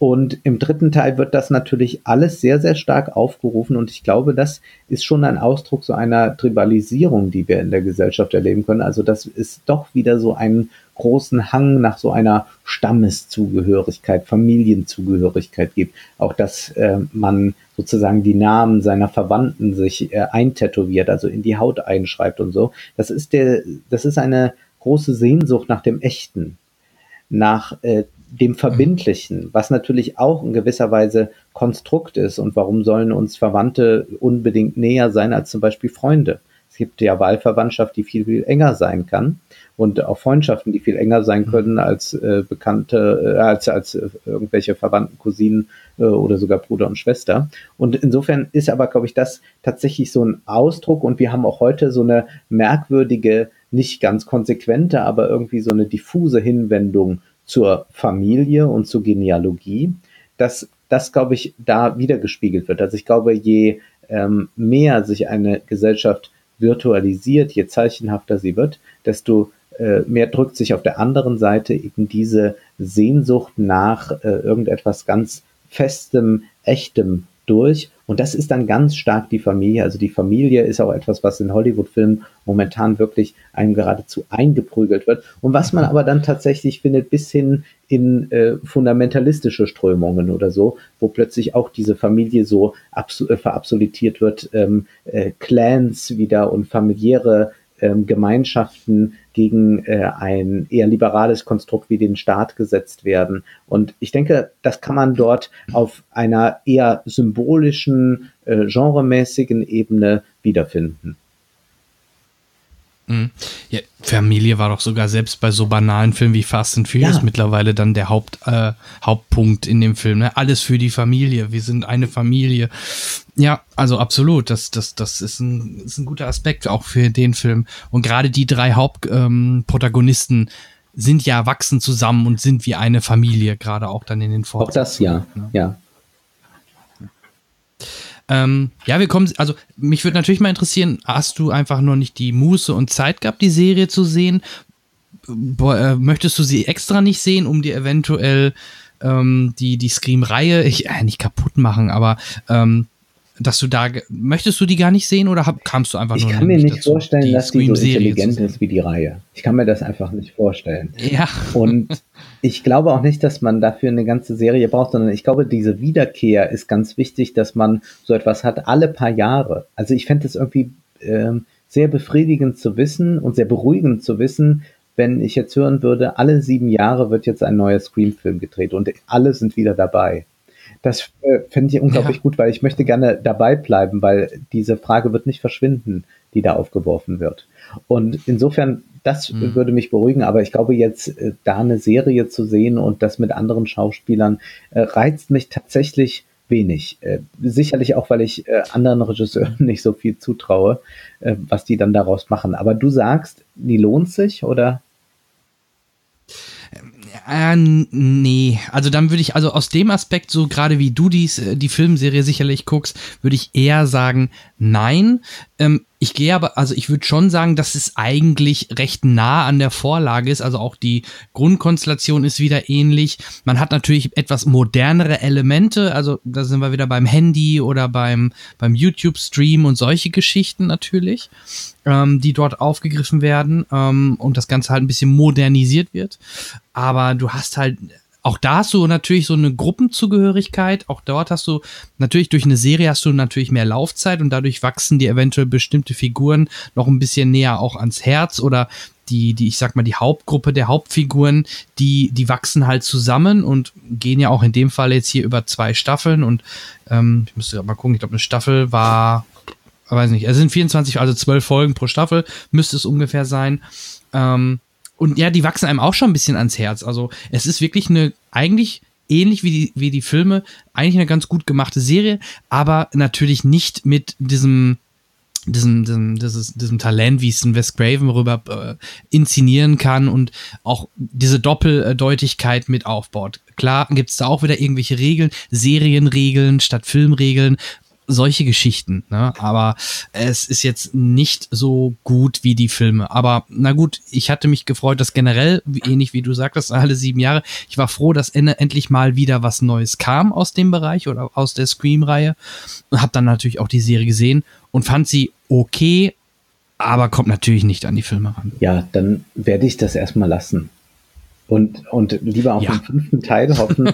und ich glaube, ich will jetzt auch nicht einfach eine Serie sehen, die auch ein bisschen mit Referenzen spielt. Also das turnt mich total ab, wenn ich das in Filmen sehe, dann denke ich ja, wo sind wir denn hier? Also wir sind jetzt im Jahr 2018, ja. jetzt lasst euch was Interessantes Neues einfallen. Insofern bin ich da nicht so erpicht drauf, das zu erleben und glaube halt, dass das alles dort schon verhandelt wurde und das in den 90er Jahren. Ja. Im Übrigen eine, Serie, äh, eine Reihe, die unglaublich hell ist. Also sonst ist ja Horror eher mit Nacht, mit Dunkelheit verbunden. Und hier passiert ja ganz mhm. viel am helllichten Tag und auch eine, eine perfekte Ausleuchtung. Das ist äh, also diese, dieses äh, Vorstadtidyll, das uns da gezeigt wird, oder, oder, oder dieses äh, Städtchenidyll, das uns da gezeigt wird, das ist auch eine ganz tolle Atmosphäre, die man auch immer wieder erleben möchte. Und ich glaube auch, dass diese dieses Spiel mit den Referenzen auch nochmal was anderes bedeutet in der Scream-Reihe. Also es geht jetzt nicht nur darum, dass man jetzt Horrorfans damit abholen will oder dass die Figuren tatsächlich ähm, sich eben nur in dieser Popkultur bewegen, sondern auch da, glaube ich, ist nochmal so etwas wie eine Sehnsucht nach Verbindlichkeit zu sehen. Also wo eigentlich äh, alles, äh, alle Verbindlichkeiten, also wo kamen früher Verbindlichkeiten her? Sie kamen einmal vom Staat, sie kamen von der patriarchal organisierten Familie und von der Kirche. Das waren sozusagen, und dann später von der Schule. Also das war, äh, wenn man mit Althusser gesprochen, äh, würde man sagen, das war äh, der andere, noch ein weiterer ideologischer Staatsapparat, der dominierende dann irgendwann. All das ist äh, im Schwinden begriffen oder längst untergegangen. Das heißt, da holen wir nicht mehr unsere Verbindlichkeiten her. Zwar gibt's noch den Papst in Rom oder so, aber was der, wie er sich äußert, das äh, betrifft äh, Katholiken im Westen zum Beispiel nur ganz peripher. Die ändern nicht sofort ihr Leben oder so, wenn der Papst irgendwas sagt. Aber zugleich gibt es diese Sehnsucht nach Geboten, Gesetzen, nach Regeln.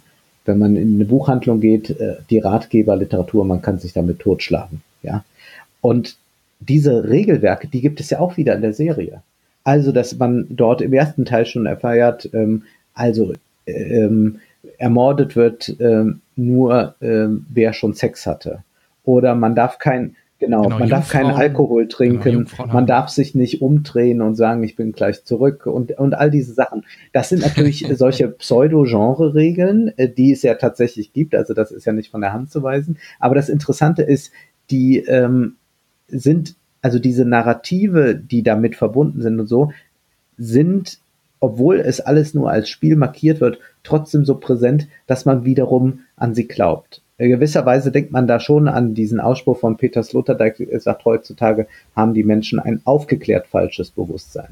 Man weiß, es ist alles ein bisschen irrsinnig mit diesen Regeln, aber man hält sich doch vorsichtshalber mal dran, denn wer sich nicht dran hält, das sieht man dann auch, der wird am Ende bestraft. Es ist dieses berühmte Beispiel, an das ich jetzt gerade denken muss, von Slavoj Žižek mit äh, dem äh, Nobelpreisträger Niels Bohr, der als Wissenschaftler vor sein, über seinem Haus, äh, über seinem Eingang ein Hufeisen hängen hatte und als ein junger Wissenschaftler zu ihm kam, sagte er, Herr Bohr, ähm, also Sie sind doch Wissenschaftler, Sie glauben doch nicht wirklich, äh, dass dieses Hufeisen böse Geister von Ihrem Haus abhält. Und äh, Niels Bohr antwortet, äh, nein, aber man hat mir gesagt, es wirkt auch, wenn man nicht dran glaubt. Und das ist so ein bisschen diese, mhm. diese Art, wie die Regeln in Scream funktionieren und zugleich diese Verbindlichkeit alle Leute, die Ratgeber lesen, die ich irgendwie aus meinem entfernteren Bekanntenkreis kenne, aus meinem näheren Bekanntenkreis, Freundeskreis, da liest natürlich keiner Ratgeber, ähm, da äh, höre ich immer wieder den Satz, ja, es ist alles ein bisschen übertrieben, ein bisschen blöd, aber so ein bisschen so äh, äh fand man es doch interessant. Das heißt, man glaubt distanziert dran, aber man glaubt dran. Und das ist etwas, was auch in dieser Serie schon drinsteckt. Also das kann man wirklich nur als genial bezeichnen. Mhm. Genau, genau. Und wir fangen jetzt nicht mit Globulis an, ne? Wenn man dran glaubt, ja, dann wirken das, sie. Ne? Da, äh, da, das ist auch dieses Faszinosum. Nur wenige glauben wirklich dran, denke ich mal. Aber man hat so diesen Verdacht, dass es doch irgendwie funktionieren könnte.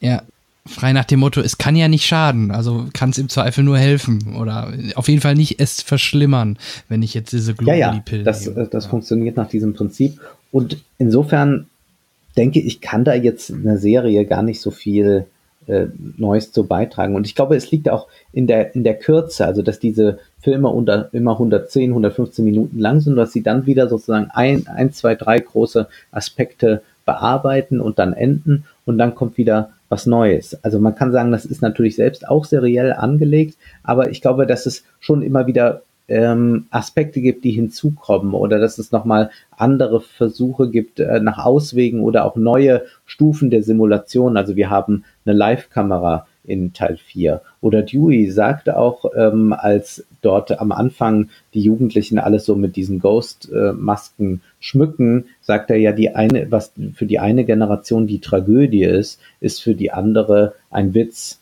Das ist im Prinzip eine Paraphrasierung mhm. von äh, Marx Satz äh, aus dem 18. Brumaire.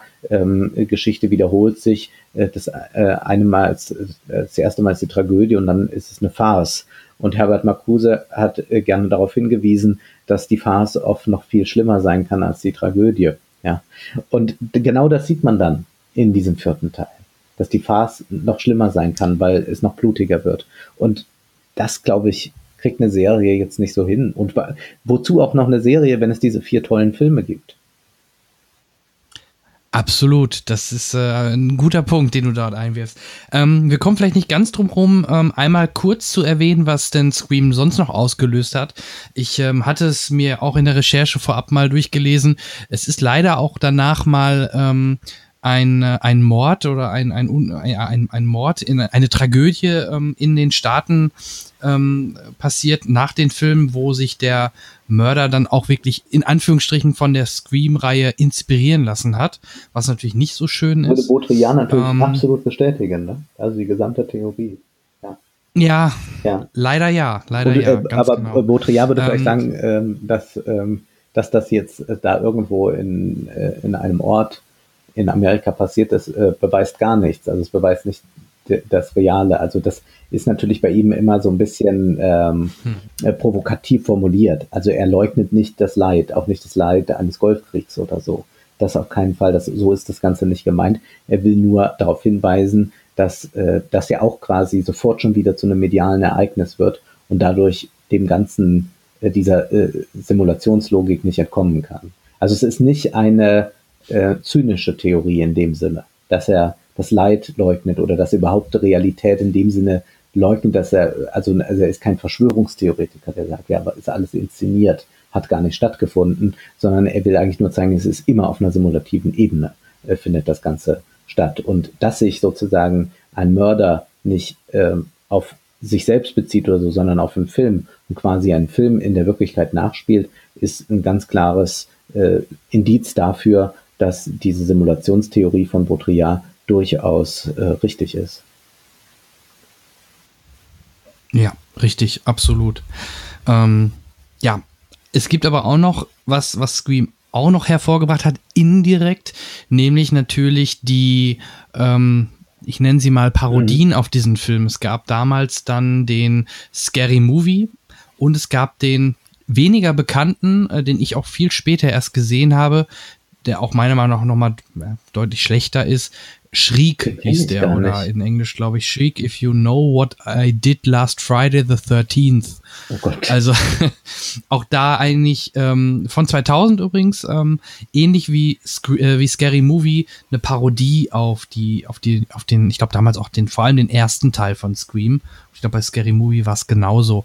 Ähm, da wurde dann oft auch immer gesagt, warum eigentlich noch eine Komödie oder eine Parodie rausbringen, wobei doch Scream schon selbst so viel persifliert und anspielt auf das ganze Genre. Ja, da, also das funktioniert ähm. tatsächlich nur, wenn man äh, es ernst nimmt. Und das ist, glaube ich, nach zehn Minuten von Teil 1 ja vollkommen klar, dass alle Anwesenden dort, außer die, die, ähm, ja, die direkt Betroffenen, beziehungsweise so ein Daueropfer wie äh, Sydney, alle anderen sehen das eben nur noch als Spaß an. Und das ist ja quasi diese mhm. Medienkritik, die man finden kann bei Neil Postman, äh, der sagt, wir amüsieren uns zu Tode. Das Problem am Fernsehen ist nicht, dass es uns auch unterhaltsame Themen präsentiert, sondern dass es jedes Thema als Unterhaltung präsentiert, egal was geschieht. Und das ist ja was, wie wir hier tatsächlich dann genauso wiederfinden, egal ob das jetzt ein Massenmord ist oder nicht. Es wird direkt sozusagen auch äh, ähm, ein unterhaltsames Format und äh, damit lassen sich Bestseller verkaufen, also wie bei Gale dann. Insofern ähm, scheinen diese Leute, die diese Parodien, also ich habe nur Scary Movie gesehen, das in den anderen Filmen habe ich tatsächlich noch nie von gehört sogar. Ich werde das aber gleich sofort recherchieren. ähm, da, äh, da, da würde ich eher mal unterstellen, dass die nichts verstanden haben. Ja. Spielt zum Beispiel bei, bei Schrieg spielt, also das war der einzige, den ich kannte, Tom Arnold mit. Den kennt man eventuell noch so ja. von einigen Komödien. Ähm, aber dann hört es auch schon auf. Also ich glaube, die anderen Schauspieler, die sagten mir soweit äh, nichts. Aber lief, wie gesagt, ich habe gerade noch mal recherchiert. 2000 lief sowohl Schriek als auch Scary Movie, aber in die deutschen Kinos hat es, glaube ich, nur Scary Movie geschafft und Schriek ist dann irgendwann nachträglich Direct to DVD oder was auch immer erschienen. Ich habe es dann auch irgendwann mal im Fernsehen gesehen durch Zufall und war überrascht, dass der so ähnlich wie Scary Movie genau den gleichen Film äh, parodiert und ähm, nur zum Teil noch mhm. ein bisschen flacher gefühlt. Also noch flacher. Ja. Das soll schon was heißen. Ja, ähm, ja bei Scary Movie, glaube ich, war eher die Besonderheit, dass da ähm, äh, A, natürlich der erste Teil nochmal nach oder fast nachgespielt wird und ähm, ja, natürlich auch mehr in den, ich sag mal, Pipi-Kaka-Humor etc. reingegangen ist. Ähm, ähm, also mir hat das ähm, viel, ich habe den leider dann auch gesehen und dachte mir, hä, wenn ich jetzt das nächste Mal Scary Movie ähm, Scream sehe, äh, kann ich vielleicht einige Figuren gar nicht mehr so ernst nehmen, weil man es eventuell mit den Scary Movie Figuren irgendwie assoziiert oder ne, mhm. diese Parallelen halt hat, weil der Film wirklich fast eine 1 zu 1 Nacherzählung ist mit allen möglichen übertriebenen Elementen. Ne? Aber dadurch, dass ich ihn seitdem nie wieder gesehen habe, habe ich den eigentlich schon so ziemlich verdrängt. Aber ja, da gab es damals halt, wie gesagt, doch schon einen recht großen Hype um diesen Film. Und ich glaube, der ist auch an den Kassen, muss der eigentlich sehr, sehr erfolgreich Aber ich sein. glaube wirklich, dass die Parodie hat nicht funktioniert, weil der auch die Scream-Reihe in gewisser Weise ironisch ist, also auch die Figuren, äh, nicht nur diese ganzen Leute, die da äh, drumherum schwirren und das alles äh, ganz witzig und toll finden, sondern auch einige der Hauptfiguren tatsächlich Ironisches von sich geben. Ähm, und das auch schon in Teil zwei, ja, also dass wenn es am Ende so diese große Szene gibt, wer ist denn da der Mörder? Und dann taucht ja eine, eine Mutter auch auf, und äh, der, deren Sohn äh, getötet wurde. Und dann äh, sagt sie auch, und das ist ja auch in gewisser Weise ironisch, mein Motiv ist die klassische Rache. Also sie bezieht sich jetzt nochmal äh, tatsächlich auf die Tragödie, stellt sich in diese Traditionslinie und sagt, und so, und deshalb will ich dich jetzt umbringen. Also das ist ja ein unglaublicher Kommentar eigentlich von der Figur, dass sie ihr Motiv offenlegt und das zugleich auch noch einordnet, äh, quasi literaturwissenschaftlich einordnet oder filmwissenschaftlich einordnet. Und das findet man ja immer wieder in dieser Reihe. Insofern mehr Metaebene geht gar nicht. Und da bleibt alles weitere darunter. Also man, man kann gewisse Dinge nicht parodieren, wenn sie schon als Parodie sind. Also man könnte, glaube ich, das Einzige, was ginge, und vielleicht sollte ich das jetzt gar nicht sagen, weil das ist eigentlich die Idee, man sollte äh, das Ganze vielleicht einmal versuchen, tatsächlich nur als Drama zu erzählen. Also als dieses Drama, das Objekt, das so gerne die Simulationsschleife verlassen würde. Als wirklich todtraurigen Film. Vielleicht ginge das. Vielleicht so eine Polanski-Stimmung, wie sie seine 70er-Jahre-Filme haben. Ja. Ich glaube, das könnte sogar funktionieren, aber als Parodie auf jeden Fall nicht. Nee, nee, genau. Ja, müsste man mal ähm, also würdest du, würdest du sagen, aus dem jetzigen Material. Ich wäre bereit, wenn mich einer fragt, wir drehen es. nein, okay. nein, man müsste sicherlich was Neues neu drehen. drehen. Ne? Ja, ja, ja, ja, ja. sehr schön. Wen, wen möchtest du spielen? Ähm, Dewey? Ja, ich habe ja, Oder nee, wir können also ja, ist jetzt auch ein Trend, dass man so ein bisschen Gender-Switch macht. Du kannst natürlich auch Sydney spielen. Ja, Sydney wäre sicherlich reizvoll. Ich hätte aber auch gar nichts gegen den äh, klassischen Nerd, so, so ein Randy halt oder sowas. Ja, aber, äh, ja. Ich fand übrigens auch Liv Schreiber sehr cool in der, in der Rolle, weil der ja auch im ersten Teil doch sehr ähm, eher wie, als der Mörder, als der Bösewicht dargestellt wird und ja. der dann doch eine, eine interessante Entwicklung über die, über die Serie gemacht hat. Bis, ich glaube, bis zu Teil 3, ne? Ja. Oder? Ich glaube, bis zu Teil genau. 3 war es, genau. Ja. Ähm, ja, und gut, auch da vielleicht, wenn man noch mal, äh, wir können noch mal erwähnen, äh, Drew Barrymore hatte halt auch eine Szene, sollte eigentlich auch mal die Hauptdarstellerin sein, aber ist ja dann recht früh, äh, nenne ich es mal, äh, nach ihrer ersten Szene und ihrem ersten Kontakt mit Ghostface dann halt draufgegangen. Ne? Ja, aber ja, es ist ein, ein, ja, alles, was so in den 90er Jahren auch so wichtig war, auch diese Frisuren, diese Make-ups, all das kann man nochmal da sehen. Also man versteht, ich habe das mal irgendwo gesagt, ich glaube, wenn man die 90er Jahre verstehen will, dann muss man sich einfach mal Screamer ansehen. Das reicht im Prinzip. Ja. Er Und setzt äh, zig soziologische Studien. Äh, ja, das, das stimmt, auf jeden Fall, ja. Ich fand auch damals, ich, ich habe es vor allem in äh, Deutsch gesehen, lag auch dem Alter und der, äh, der 90er oder Anfang 2000er Jahre geschuldet. Da gab es noch nicht die Möglichkeiten, alles sofort auch in Englisch zu sehen. Ich habe damals halt sehr viel die deutsche Variante gesehen und ich fand halt auch die Stimme ne, von dem Ghostface äh, Kai Taschner, der hat den halt super synchronisiert, diese diese, hm. diese Psychostimme, die war schon, war schon auch sehr, sehr speziell. Und dann allein diese Dialoge zwischen dem Killer und dem jeweiligen Opfer war ja auch äh, richtig gut inszeniert und ähm, super gut gemacht. Also hat mir sehr gut gefallen. Das sollte man vielleicht auch nochmal erwähnen. Abgesehen von dem, was man natürlich aus dem Film rauslesen kann, was du schon sagtest, ist der Film einfach auch, äh, auch gut gemacht, hat äh, spannende oder sehr coole Dialoge, gerade auch ja. wenn es dann halt um, ähm, gerade zwischen dem Mörder und dem späteren Opfer geht. Ne? Das ist ja auch nicht, das ist auch nicht so typisch Horrorfilme aus der Zeit. Da war es eher vielleicht wie ein äh, Mike Myers, der hat gar nicht geredet, ne? Oder ja. ja. also deswegen, auch das ist ja auch eine Besonderheit, dass der Mörder sehr, sehr intelligent rüberkommt und eigentlich dem Opfer immer einen, einen Schritt voraus ist und schon genau weiß, was passiert. Also ja. meistens. Ja, und ich würde auch sagen, dass diese Dialoge gut sind, muss allerdings hinzufügen, die englische Version ist tatsächlich ein bisschen besser. Also nicht jetzt, was den mhm. Mörder oder so angeht, da, da stimme ich absolut zu, dass diese Stimme sehr, sehr gut auch äh, in der synchronisierten Fassung ist. Aber gerade so, was die, Teenager sich so in einem gewissen Overacting, könnte man sagen, so zuraunen. Das funktioniert auf Englisch tatsächlich besser. Also man hat äh, jetzt, wenn man das sieht, denk, äh, auf Deutsch sieht, dann denkt man, oh, das ist schon so eine Nummer drüber oder die bekommen, die, also es ist nicht immer so der richtige Ton, der da gerade getroffen wird, sondern es hat manchmal so den Eindruck, da, da, da wird was imitiert. Also es wird so ein jugendliches Sprechen in der deutschen Fassung imitiert. Das kommt sehr viel selbstverständlicher in der englischen äh, Fassung in der Originalfassung rüber. Insofern, wenn man äh, des Englischen mächtig ist, dann würde ich tatsächlich da mal die Originalfassung empfehlen. Das ist ein sehr guter Hinweis. Das werde ich auf jeden Fall ähm, dann jetzt mal tun, ähm, weil ich glaube, ich habe ihn wirklich nur in Deutsch gesehen. Ähm, aber ich habe die Reihe auch auf Blu-ray mittlerweile zu Hause und dann werde ich mir jetzt das Ganze mal in Englisch nochmal anschauen und da mal auf die Dialoge, gerade wie du sagtest, von den anderen Charakteren mal drauf achten. Ja, sehr schön dann denke ich eigentlich, außer du hast noch was, ähm, haben wir eigentlich die Scream-Reihe ganz gut ähm, mal zusammengefasst oder halt vielleicht auch unsere ähm, oder herausgestrichen, warum wir gerade ähm, diese Reihe sehr gerne moch, äh, sehr gerne mögen. Oder hast du noch Punkte? Nee, ich habe keine Punkte mehr. Ich glaube, das ist deutlich geworden, dass man an dieser Reihe eigentlich nicht vorbeikommt. Ja, ja, ganz genau. Und wir hoffen auf ähm, eine Fortsetzung. Und das sagt man ja wirklich in heutiger Zeit sehr, sehr selten, denn wir wollen eigentlich keine Fortsetzung mehr. Aber hier würde ich sagen, mich würde es doch reizen zu wissen, wie das Ganze weitergeht.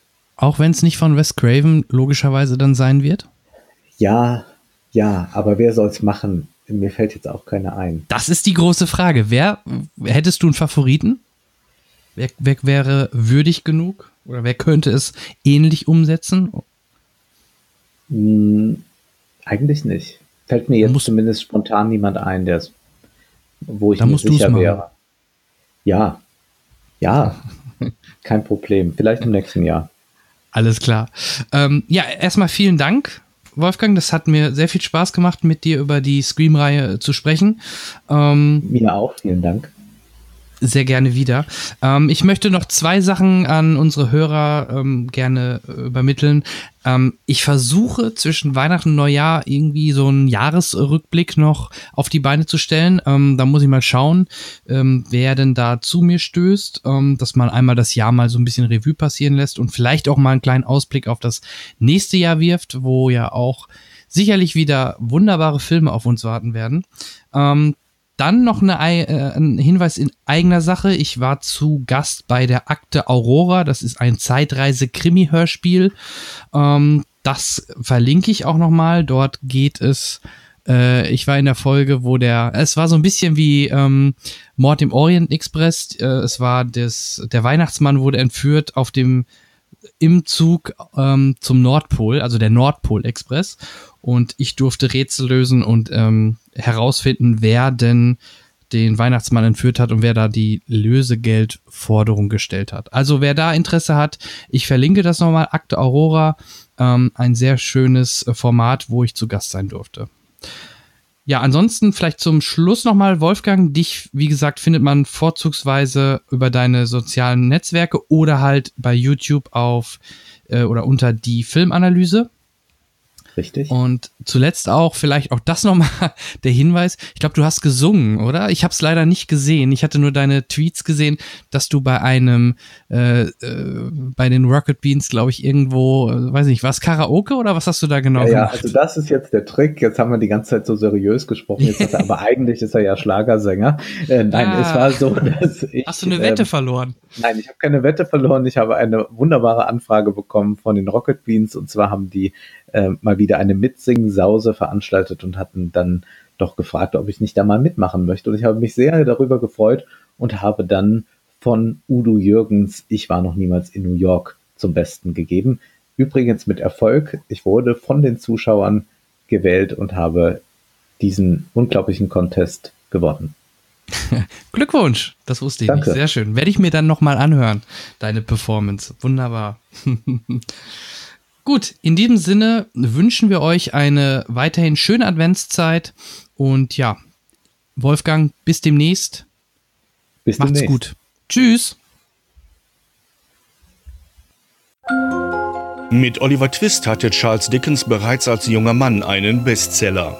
Doch das war vor zwei Jahren. Jetzt befindet sich der Erfolgsautor in einer tiefen Krise. Sowohl künstlerisch als auch finanziell. Weshalb es so langsam eng wird auf dem Konto. Es muss also ein neuer Erfolg her. Aber so sehr sich Dickens auch bemüht, es will ihm keine gute Geschichte einfallen. Doch dann schnappt er auf, wie ein Kindermädchen über Geister erzählt, die an Heiligabend wach werden und umherirren. Jetzt braucht er nur noch einen Namen für seine Hauptfigur. Nach langem Hin und Her hat er auch den endlich gefunden. Ebenezer Scrooge. Doch kaum hat er ihn zum ersten Mal ausgesprochen, steht dieser leibhaftig vor ihm. Schließen Sie das Fenster! Glauben Sie, ich habe Geld zu verschenken? Mr. Scrooge, wie überaus entzückt ich bin, Ihre Bekanntschaft zu machen. Das Kompliment kann ich nicht erwidern. Warum denn so brummig? Wir sollten Freunde sein. Hab keine Freunde, brauche ich nicht. Ja, natürlich.